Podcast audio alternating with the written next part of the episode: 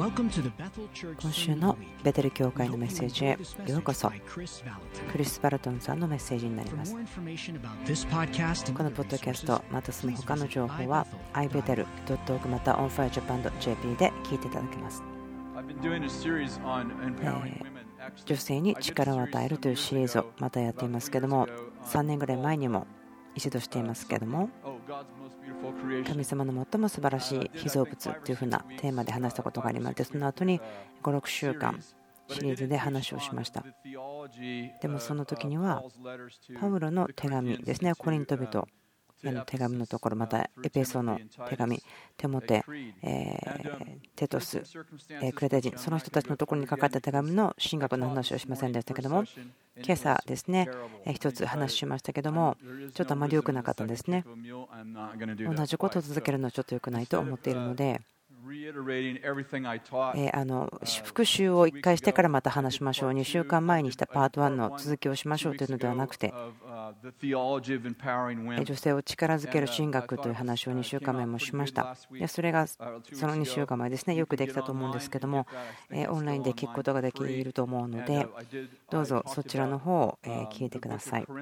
コリント人の手紙のところから話しました。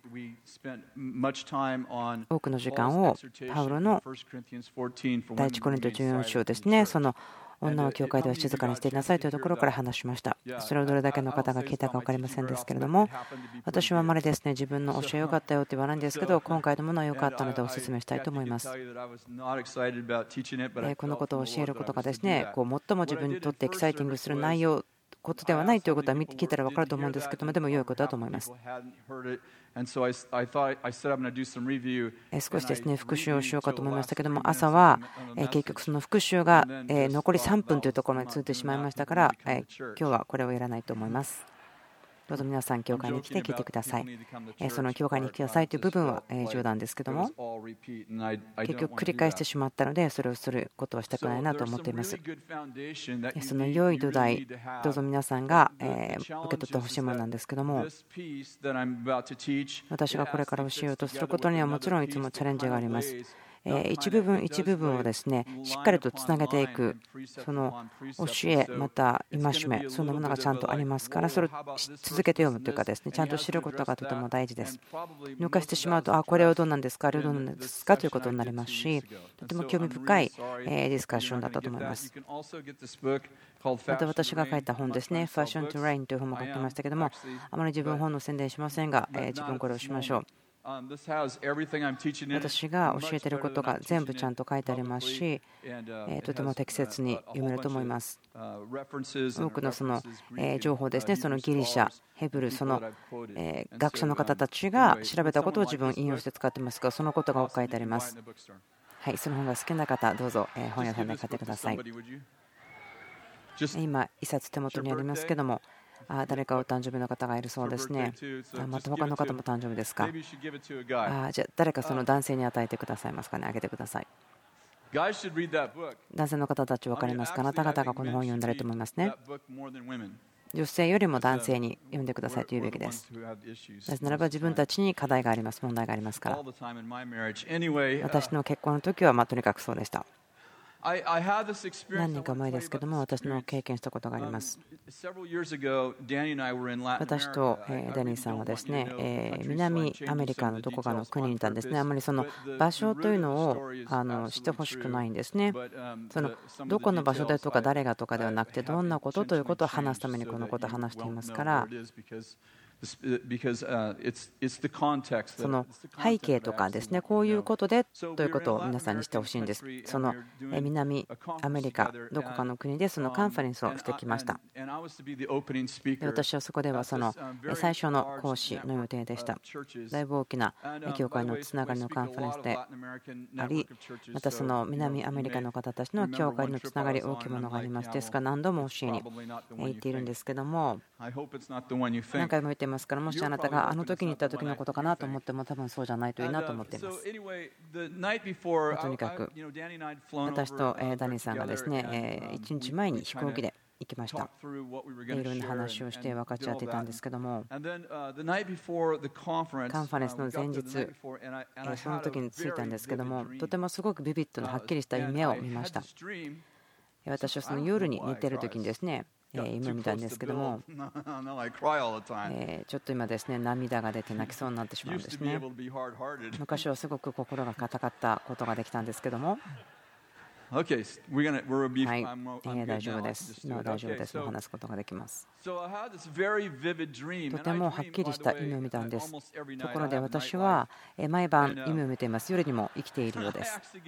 夜の人生ですね。その夢を夜に見るためにまるでお金を払ってもらっているですね。私、有権者ですから人にお話しするよりもそちらが上手かもしれません。その夢の中で私が見たものは、その南米にいるということは分かっていました。で女性たちが家にいるのも見ました。何か束縛されているような、何かこうボロボロの服を着ていて、ある人たちは縛られているように見える。とてもとても制限されているような。もっと細かいことを夢で見たんですけども、少しだけ話しましょう。そして、たくさんのお家が見えます。その国全体のまるで家々が見えるようで、そこにいる女性たちが圧迫されていて、自由ではない、その間違ったアイデンティティを持たれていた。そしてこれはまるで私がその Google で地図を、また映像で広い場所ですね、その国全体を見ているような、少しこうびっくりするような絵だったんですけども、全体国を見て、また同時ににこうある場所を見ることができました。その教会の古い教会にあっての大きな鐘が鳴っているチャペルにある鐘のようなものですね、それが鳴っているのが夢の中で見えました。その教会のベルが鳴ると女性たちが何か超自然的に女性たちを招集しているようだったんです。女性たちが家から道に出てきて縛られていてお洋服がボロボロで、えとても傷ついていて落胆していてがっかりしていて頭が下に向いていて。でもその人たちは教会に向かって歩いてくるんです。彼女たちが教会に向かって歩いてきて近くに来るとそこに教会という建物が見えたんですけども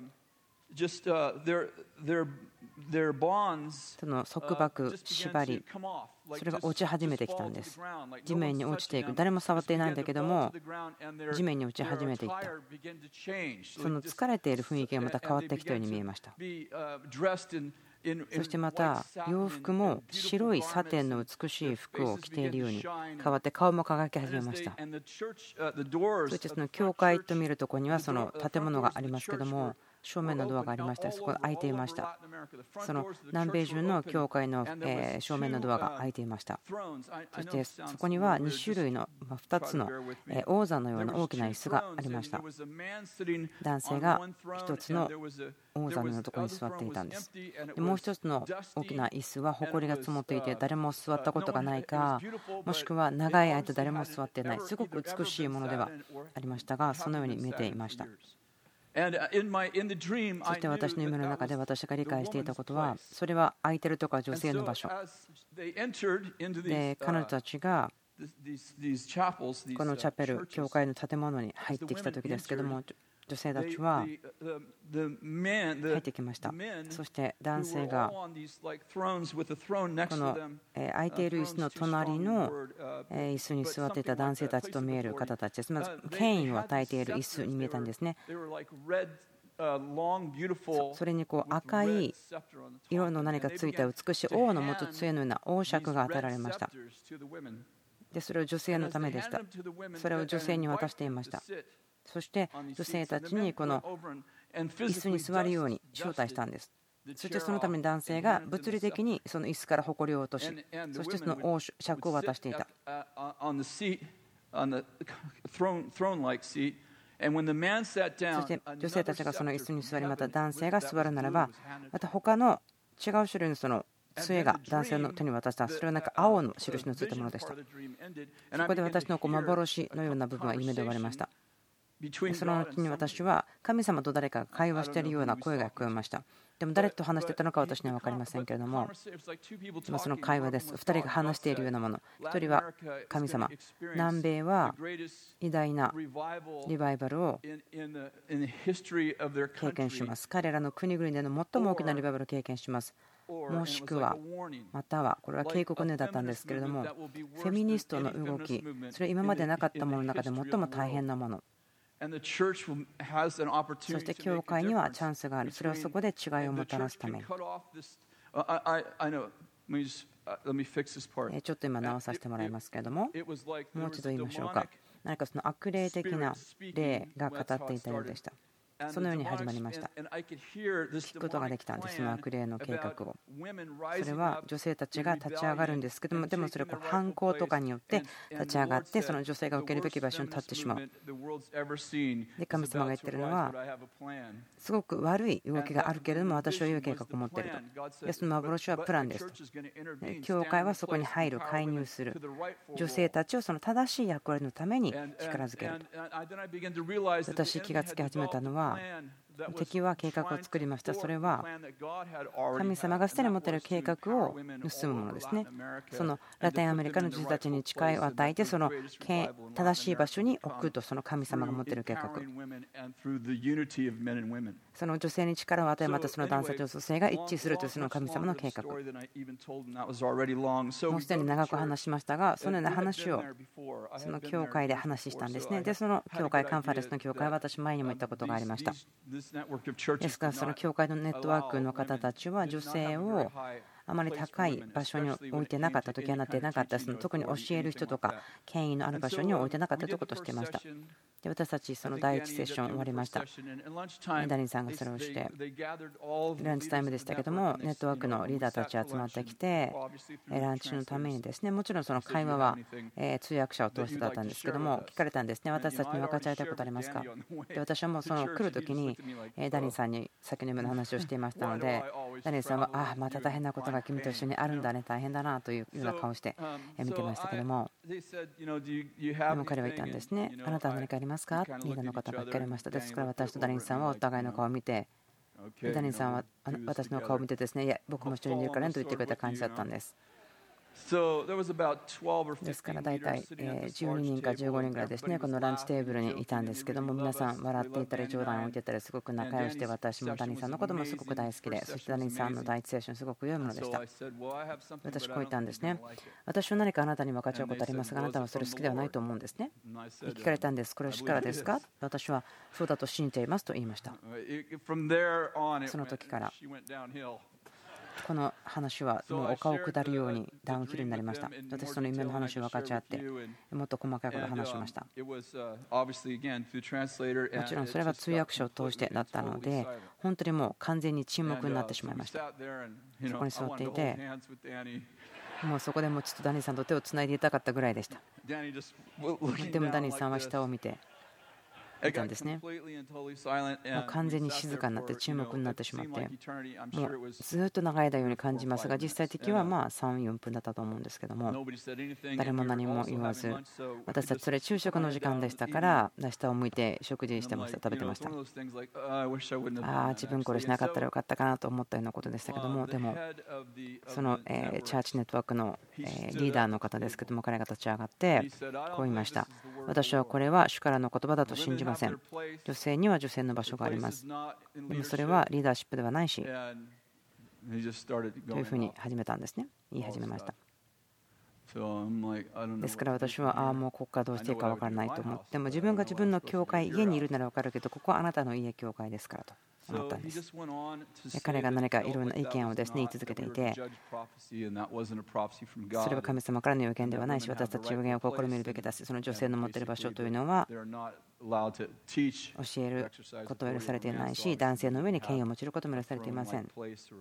その力がある場所には女の人は許されていない教会の中においてはと言ってました。私そこにしばらく座っていて、ダニーさんの方ですね、よく見ていたんですけど、ダニーさんと下を向いていたので、あもうここでどうしたらいいかなと思っていたんです。でも結果的に私はこう言ったんですね。まあ、あなたが間違うということでもいいんです。あなたが正しくなくてもいいんですよと言ったんです。間違ってでも私たちまだ友達ですよねと言ったんですけどもでもそれもあんまり好意的に受け取ってもらえず。まあ短くすると私たちはとても強い会話ですね。白熱するような会話。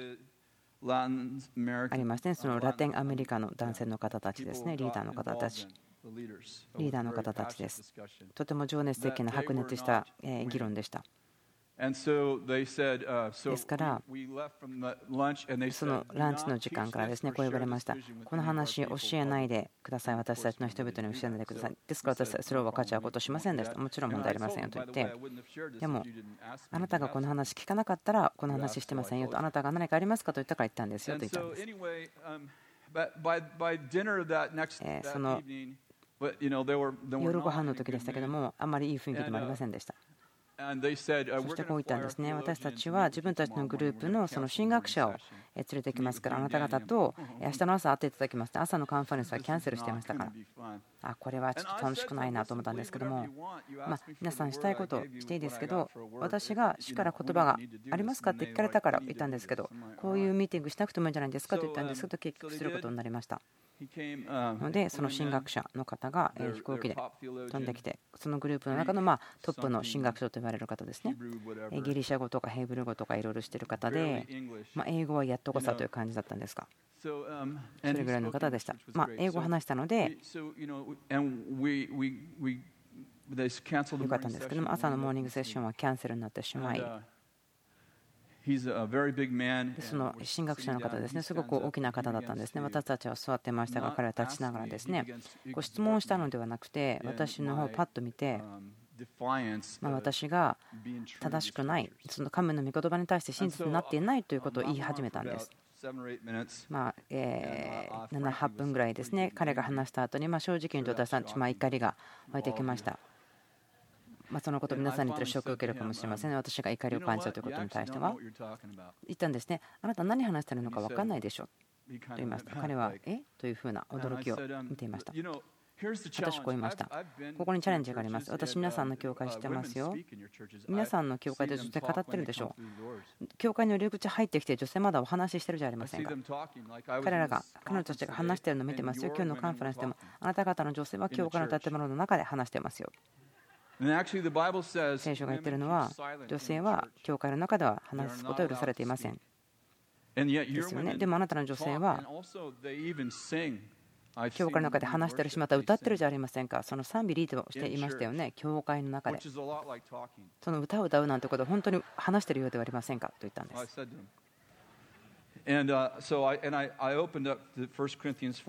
第一コリントの14章のところから私は読もうとしていました。彼はテモテのところからですね話そうとしていましたけども私が話したかったのは教会では妻たちは黙っていなさいというところですけども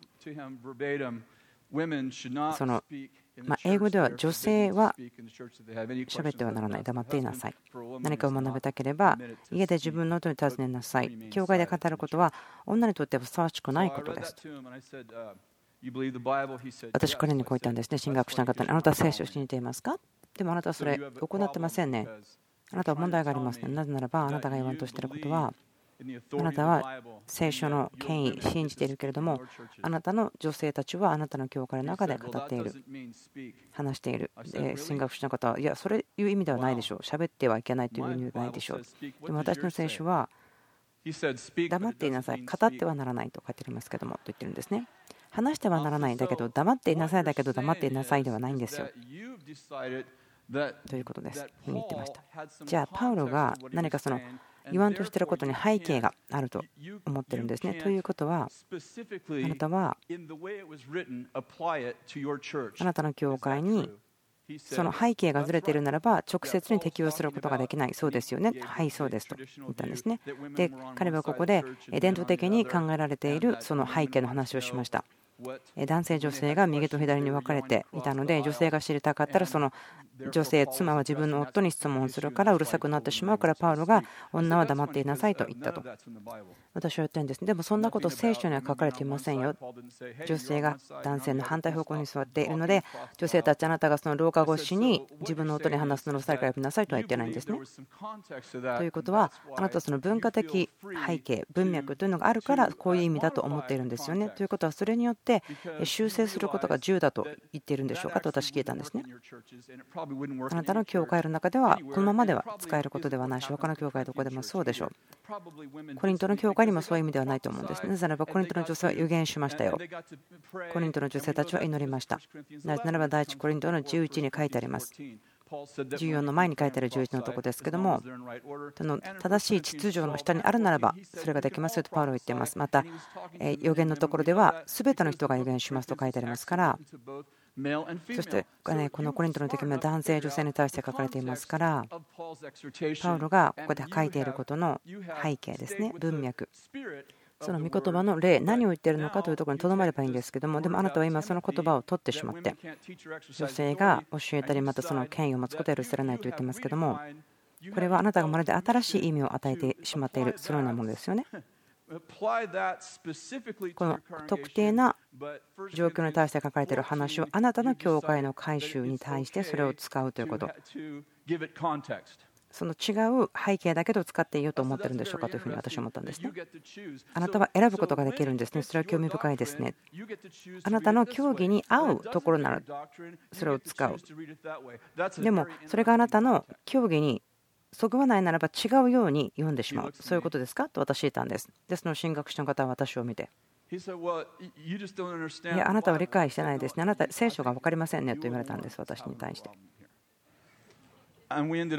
で私たち結局4時間ぐらい話をしていました。デニーさんはですねほぼその時間ずっと祈っていてくれて。そして私たちはこの自分たちの友達のところから帰ってきて、でもまた招待されてくれたんですね。でもそれはあのこのお話分かっちゃわないでくださいね、予言的な言葉言わないでくださいね。とお願い付きですけども、また招待されたので行きました。テモテの言葉ですね、ところ話したいんですけども、背景とかですね、そのことも少し話したいと思っています。ま自分の本を売ろうとしているわけではありませんけども、私がここで話す以上に本を買って読んでもらった方が良いので、例えば今日だけこの話を聞いてみれば、土台抜きにすごく大事な話を聞いているということになってしまいますので、第一手モて2、11読んでみましょう。15までですね。テモテに対してパルが書いた手紙ですけども、女は静かにしてよくしたが心を持って教えを受けなさい。私は女が教えたり男を支配したりすることを許しません。ただ静かにしていなさい。アダムが初めに作られ、次にエヴァが作られたからです。またアダムは惑わされなかったが、女を惑わされてしまい、過ちを犯しました。しかし、女が慎みを持って信仰と愛と清さ等を保つなら、こう生むことによって救われます。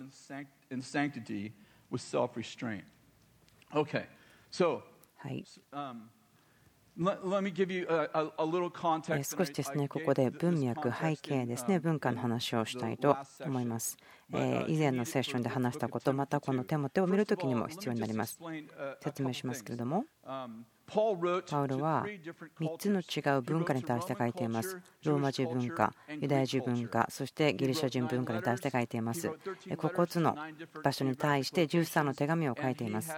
そしてパウロは女性、またその女性の権威に対してその3つの場所に対して特定的に書いています。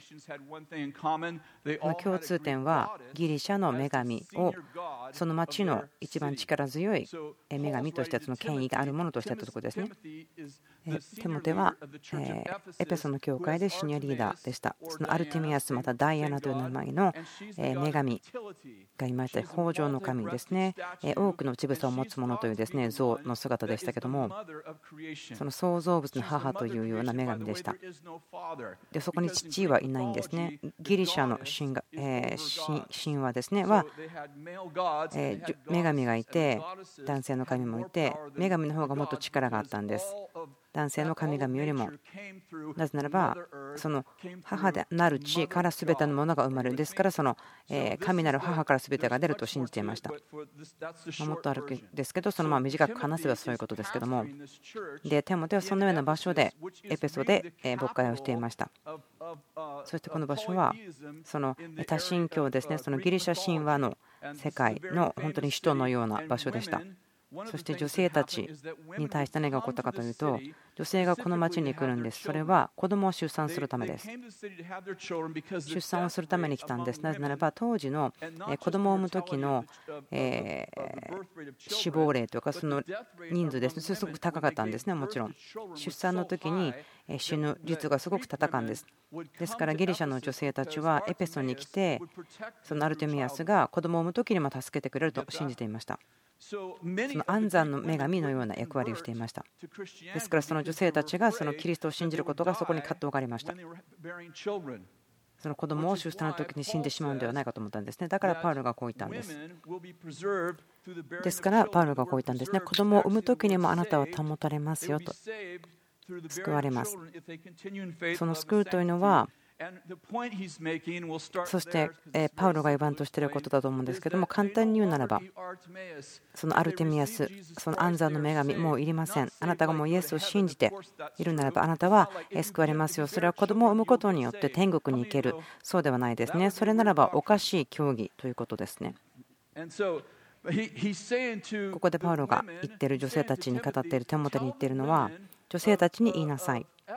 エペソの女性たちに言ってあげなさい。彼女たちはもう女神いりません。アルミタスいりません。彼女たちは保たれますよ。安全がありますよ。それは創造という言葉が使われますけども、安全、子供を産む時にも安全がありますよ。彼女たちがしなければならないことは、神様と関係を持ち、信頼すること。その子供を出産する時にも死にませんよ、大丈夫です。そのようなことを言おうとしてたんですけども、そこからいろいろなおかしい教えが出てきましたね。もう一つは、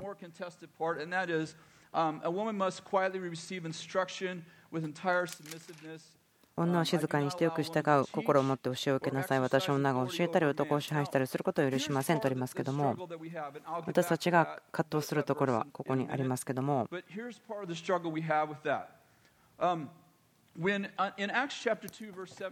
人の働き2章17節私たちは聖霊様が注がれるという話がありますけどもこれは予言であって立て上げる言葉ですね。ペテロを通して語られましたけども、ユエルによって語られた言葉ですと。終わりの日に私の霊を全ての人に注ぐ。すると、過激なんですけども、あなた方の息子や娘は預言者と書いてあります。これは宣言が始まったということですね。聖霊様が豊かに注がれるということ。そしてそれは息子や娘、青年、老人、しもべはしため、自由人ということは神様はこう言ってるんですね。私はすべての人の上に働こう。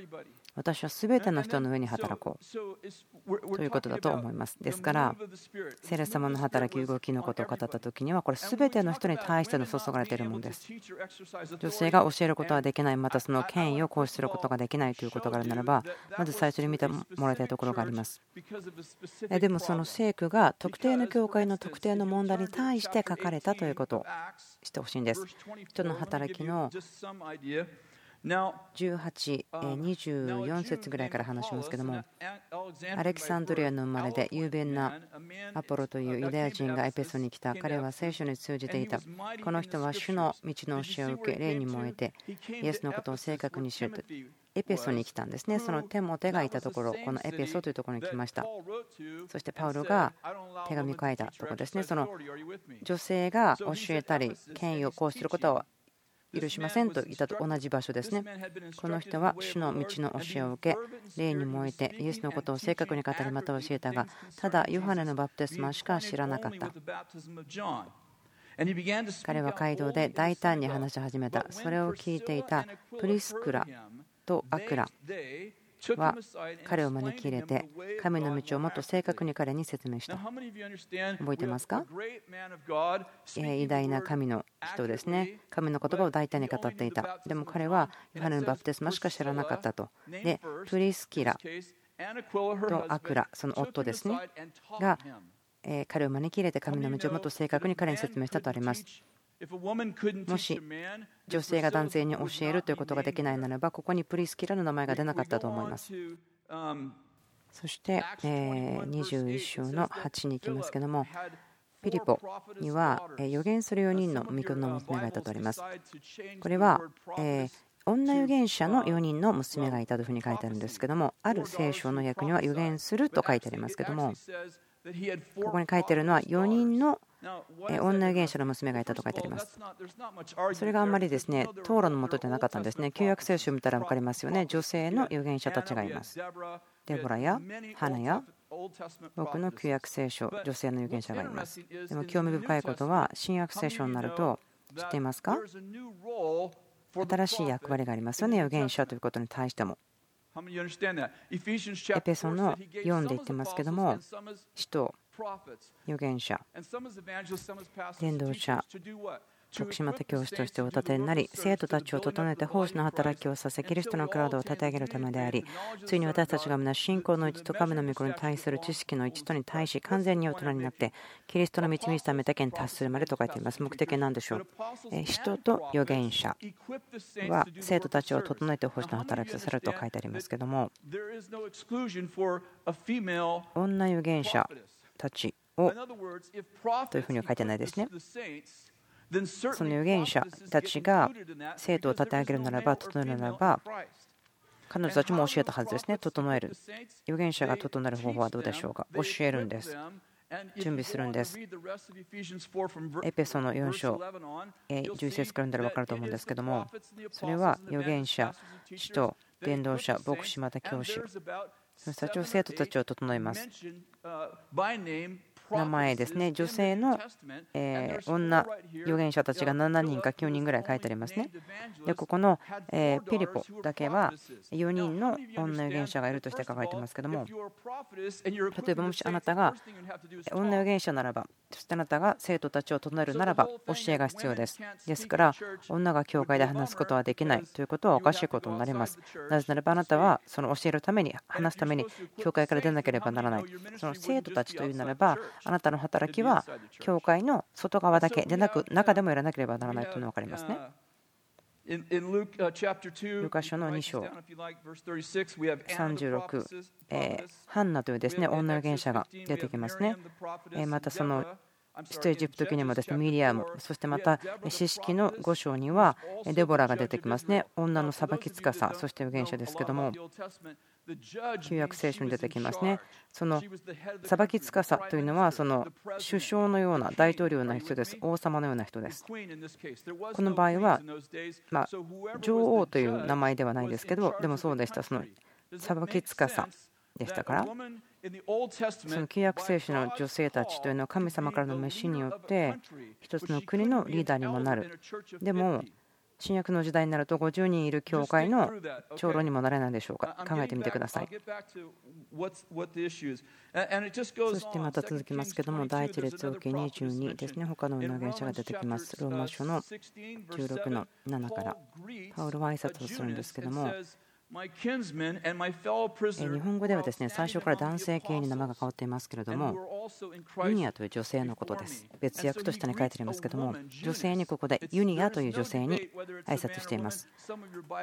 もしかしたら皆さんの聖書では男性かもしれない。または日本語の聖書に下に別訳ユニア女性と書いてあるかもしれませんあなたが女性が人になることはできないということに本当に確信しているならば、そのユニアという女性の名前をユニアスと言って男性にするでしょう。それはおかしいですね。クリスさんというようなこう男性、女性両方に使える名前ではなくて、本当に女性の名前とはっきりしているユニアという名前です。ということは、またこうも書いてありますね。え人たちの間でもよく知られているというふうに書いてあります。ですから、分かりますか？他のこともありますけれども。例えばテモテが偉大な人だったと思いますね。その信仰はどこから来ましたか？お父さんからではなくて祖母と母からと書いてあります。ですから分かりますか？テモテがこの手紙をもらって女性が教えることまたその権威を使うことということの手紙をもらった時にでもお母さんとおばあさんが神様の道を彼に教えたということですね。またイエス様もお母さんの言うことを聞きましたね。ワインを作った時でもこう言いましたね。まだ私の時間ではありませんと言いましたけどもマリアはお母さんの言うことを聞いてくださいと言いました。神の御子ですね 信玄の6章ですね、これ旧約聖書です。新約聖書の方がその旧約聖書よりも女性に力を与えているはずではなかったんですかね。でも見てください。信玄の6章にこう書いてあります。我が子よあなたの父の命令を守れ、あなたの母の教えを捨てるな。31の3、こう書いてありますね。マサの王レムエルが母から受けた戒めの言葉。信玄の31章、好きな方いらっしゃいますよね。女性の方、特に好きだと思いますね。いや、この人は働きすぎだから自分手を挙げないよという人もいるかもしれませんですけど。もしこれ知ってるかどうか分かりませんが、レミエルというのは神様に属するということで、でこれはソロモンの信玄と書いてありますね。マサのレムエルというのは、まニックネームではないんですけども、ソロモンの他の名前ですね。ですから、信玄の31章というのは、ソロモン王がお母さんから聞いたんです。これは母バテシュバから聞いた戒めの言葉です。でこの方は王様の態度に対して何か話すことできますよね。なぜならば彼女の最初の夫愛した夫を殺したのはダビデ王そして不貧困な関係に入ってしまったそのような経験ですから書くことができる信玄の31というのはバテシバがソロモンに教えたことです分かりますか？世界で一番賢い男性という人がこの知恵の本に母がバテシバが教えたことを書いています。ガラテヤ3章の28ユダヤ人もギリシャ人もなく奴隷も自由人もなく男子も女子もありませんなぜならあなた方は皆キリストイエスにあって一つだからですどれだけの方が私たちがキリストのうちにあればみんな一つであるということ分かりますか？じゃあ戻りましょうか。何分間かですけどもいくつかの？翻訳ですね。聖書の訳のところ話しますけどもパウロが手元に語っている時ですけどもその女性は静かにしてよく従う心を持って教えを受けなさい。私は女が教えたり男を支配したりすることを許しません。まず最初のことは、あるところちょっとまた後で話しますけども、その権威というところですね、その権威を用いるというふうに書いてありますけども、とても興味があるのは聖書においては47つがその権威という言葉を使ってるんですけどもそれだけ違う言葉があります。でもテモテでここでパウロがテモテに言ってる言葉はその女性が権威を持つことは許さないよと言ってるのはそのここで1回だけしか使われていません。でこの言葉はそのもともとの意味はもともとの意味ですけども自分の手で殺してしまうまたはその自殺するというふうに言っています。でそれが意味が変わって支配するとかその所有するとても強い言葉だと思うんですけどもそしてまた後にはもっとあるんですけども、そこまでぐらいでいいでしょう。ポイントは、パウロがこの健全な意味でその権威を用いると書いたならば、他の47の権威というその言葉から使うことはできましたけれども、でもわざとここの言葉を使ったという意味があるんですね。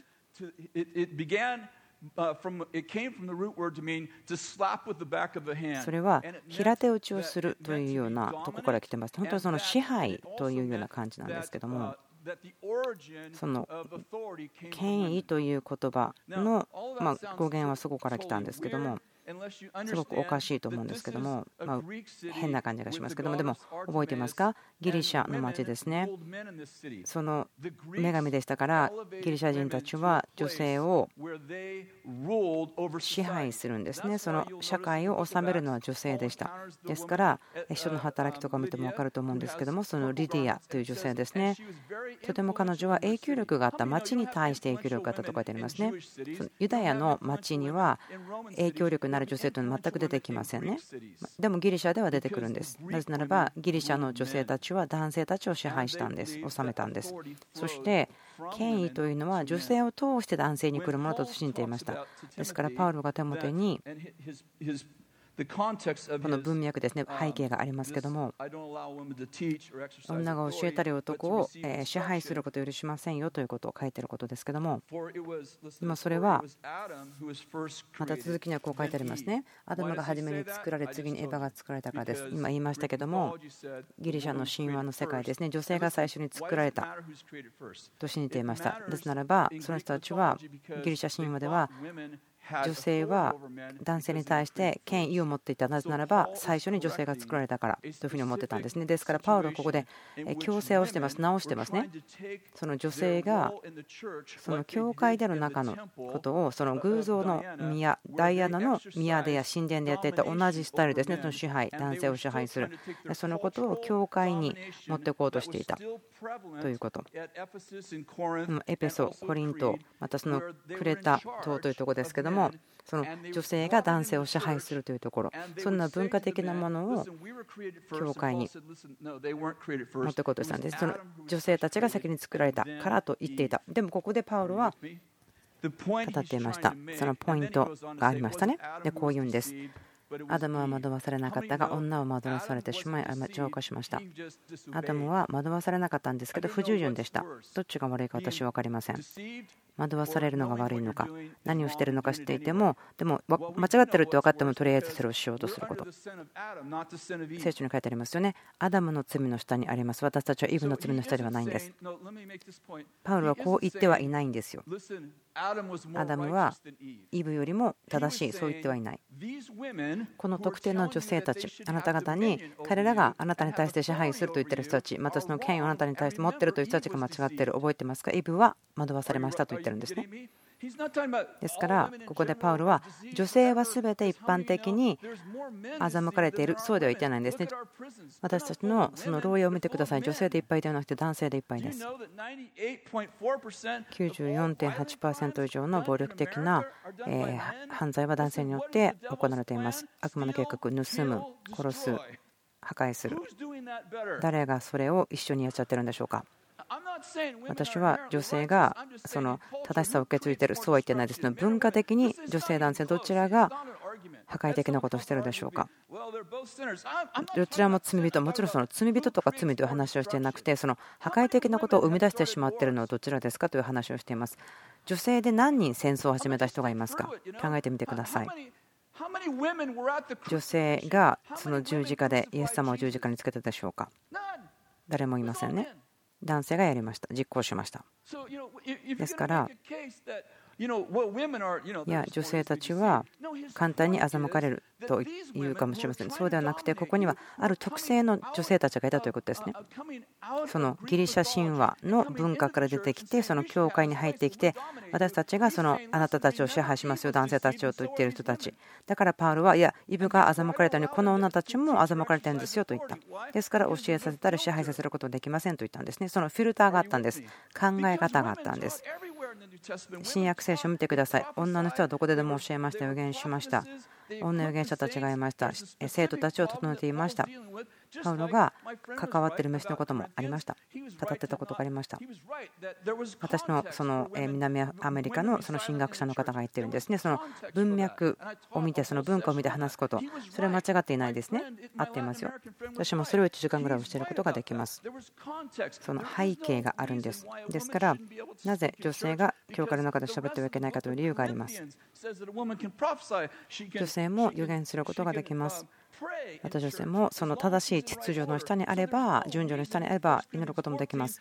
ということが第一コリントの14章のところまでには書いてありますよね。皆が予言できますよ。皆皆が教えることができますと書いてあります。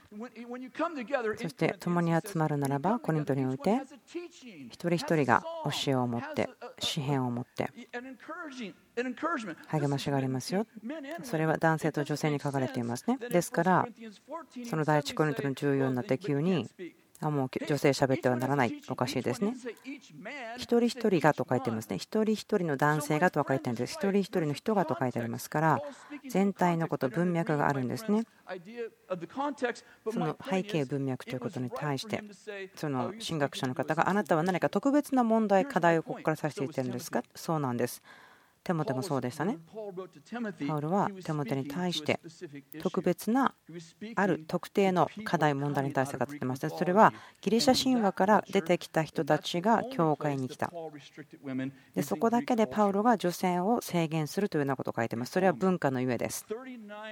39 40人の著者がですね聖書の中にいますけども39人は女性を力を与えてますね。で1人だけが一定の状況の中で女性に対してその制限を与えるまたはその制限を与えているような書かれ方をしています。聖書を書いた人の中の1人だけがそれをしています。でも私たちはその聖書箇所から2000年もそのある文化を作っているんです いや nervously we're laughing。はい、少しちょっと緊張して笑ってますけども、女性たちはですね飛び上がって叫びたいと思ってるんですけども、詩篇の68、11。主は御言葉をたわまる、良い訪れを告げる女たちはと書いてありますね。これは旧約聖書です。主は御言葉を賜る良い訪れを告げる女たちは大きな群れをなしている。万軍の王たちは逃げ去りまた逃げ去る。男性の人は分かりますよね。結婚している人特にここは。分かりますよね。万軍の王たちは逃げ去りまた逃げ去る。そして家に居残っている女が獲物を分ける。あなた方が羊の檻の間に横たわるとき銀で覆われた鳩の翼。その羽はきらめく黄金で覆われている。全能者が王たちを賢で散らされたとき時サルモンには雪が降っていた。私とてもここ好きなんです。主は御言葉を賜る。良い訪れを告げる。女たちを大きな群れをなしている。万軍の王たちは逃げ去りまた逃げ去る強い言葉ですね。どうぞお立ちください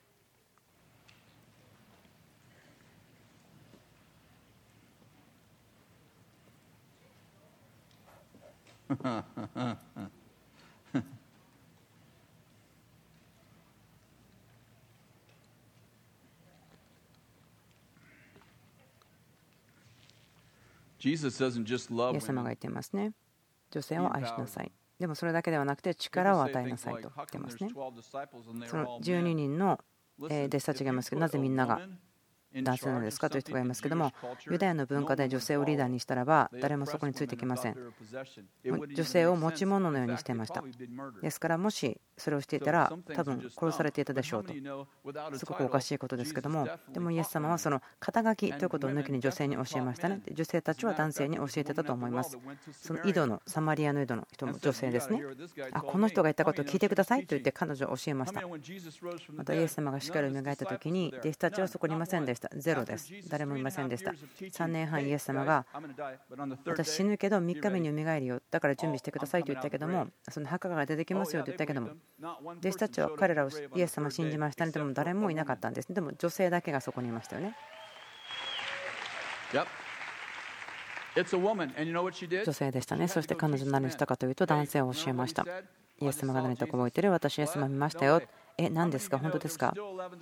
で、そこの11人のですね弟子が残ってましたね。ユダは首を吊りました。でも何人の弟子たちがマリアがいた後に墓に行ったかというと、2人だけです。走っていきました。ペテロとヨハネ。何が起こったかというと、他の人たちには。8人いましたけども、私が言いたいことは何でしょうか？私が言いたいのは？誰が霊的なんでしょうか？私たち男性ですよね。だから男性が記憶を導かなければいけないし神様のこといっぱい知ってるしいやでも男性はそこに行くことしませんでした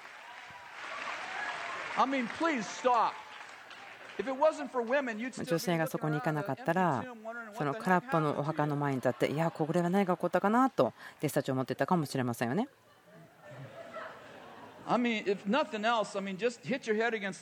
もうあもうどうしよう分かんないなと思っても、まあ、頭を壁につけておきましょうと思うかもしれません。私たちはその自分たちが信じていることに力を与えるような競技を作ってしまうということですよね。こう言いますね。あ、妻よ、この聖書にこう書いてあるんだからこうしろと言ってきましたかもしれません。いやまた男性が家の長になれと書いてある。じゃあ女性の方がイエス様と会って30年経っていてでも夫の方が新しいクリスチャンだったらどちらの方が神様の道を知っていると思いますか？もちろんですね彼女がえすると思うんですね。まあ、その部分はちょっと冗談なんですけど、まあ、私たちは愚かなことをしてしまいますね。その神の御言葉を保ちたいと言ってそうしてしまうんですね。私が話しましたけど、3つの聖書がですね、後の聖書はどうなるんでしょうかね。その聖書の全体の背景とか、全体の文脈とか、言いますよね。聖書は衝突するよ、緊張感があるよ、そうではないですね。その全体像、背景とかを見て読んでください。そうじゃなかったらあなたが聖書を使って言いたいことということもできます。祈りましょう。もしあなたの隣に女性がいたら手を置いてください。肩のところにですね、ちゃんと手を置いてください。適切な方法で手を置いてくださいね。はい、今、女性のために祈りましょう。イエスの皆によって、置いてください。イエスの皆によって、あなたを解き放ちます。あなたの使命の中に。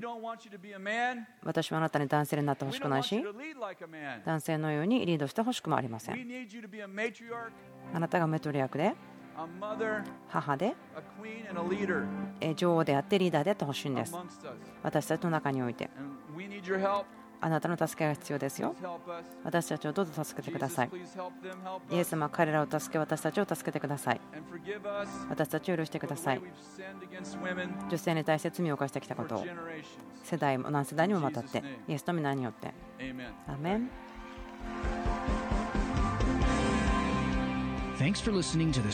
今週のメッセージ聞いてくださってありがとうございます。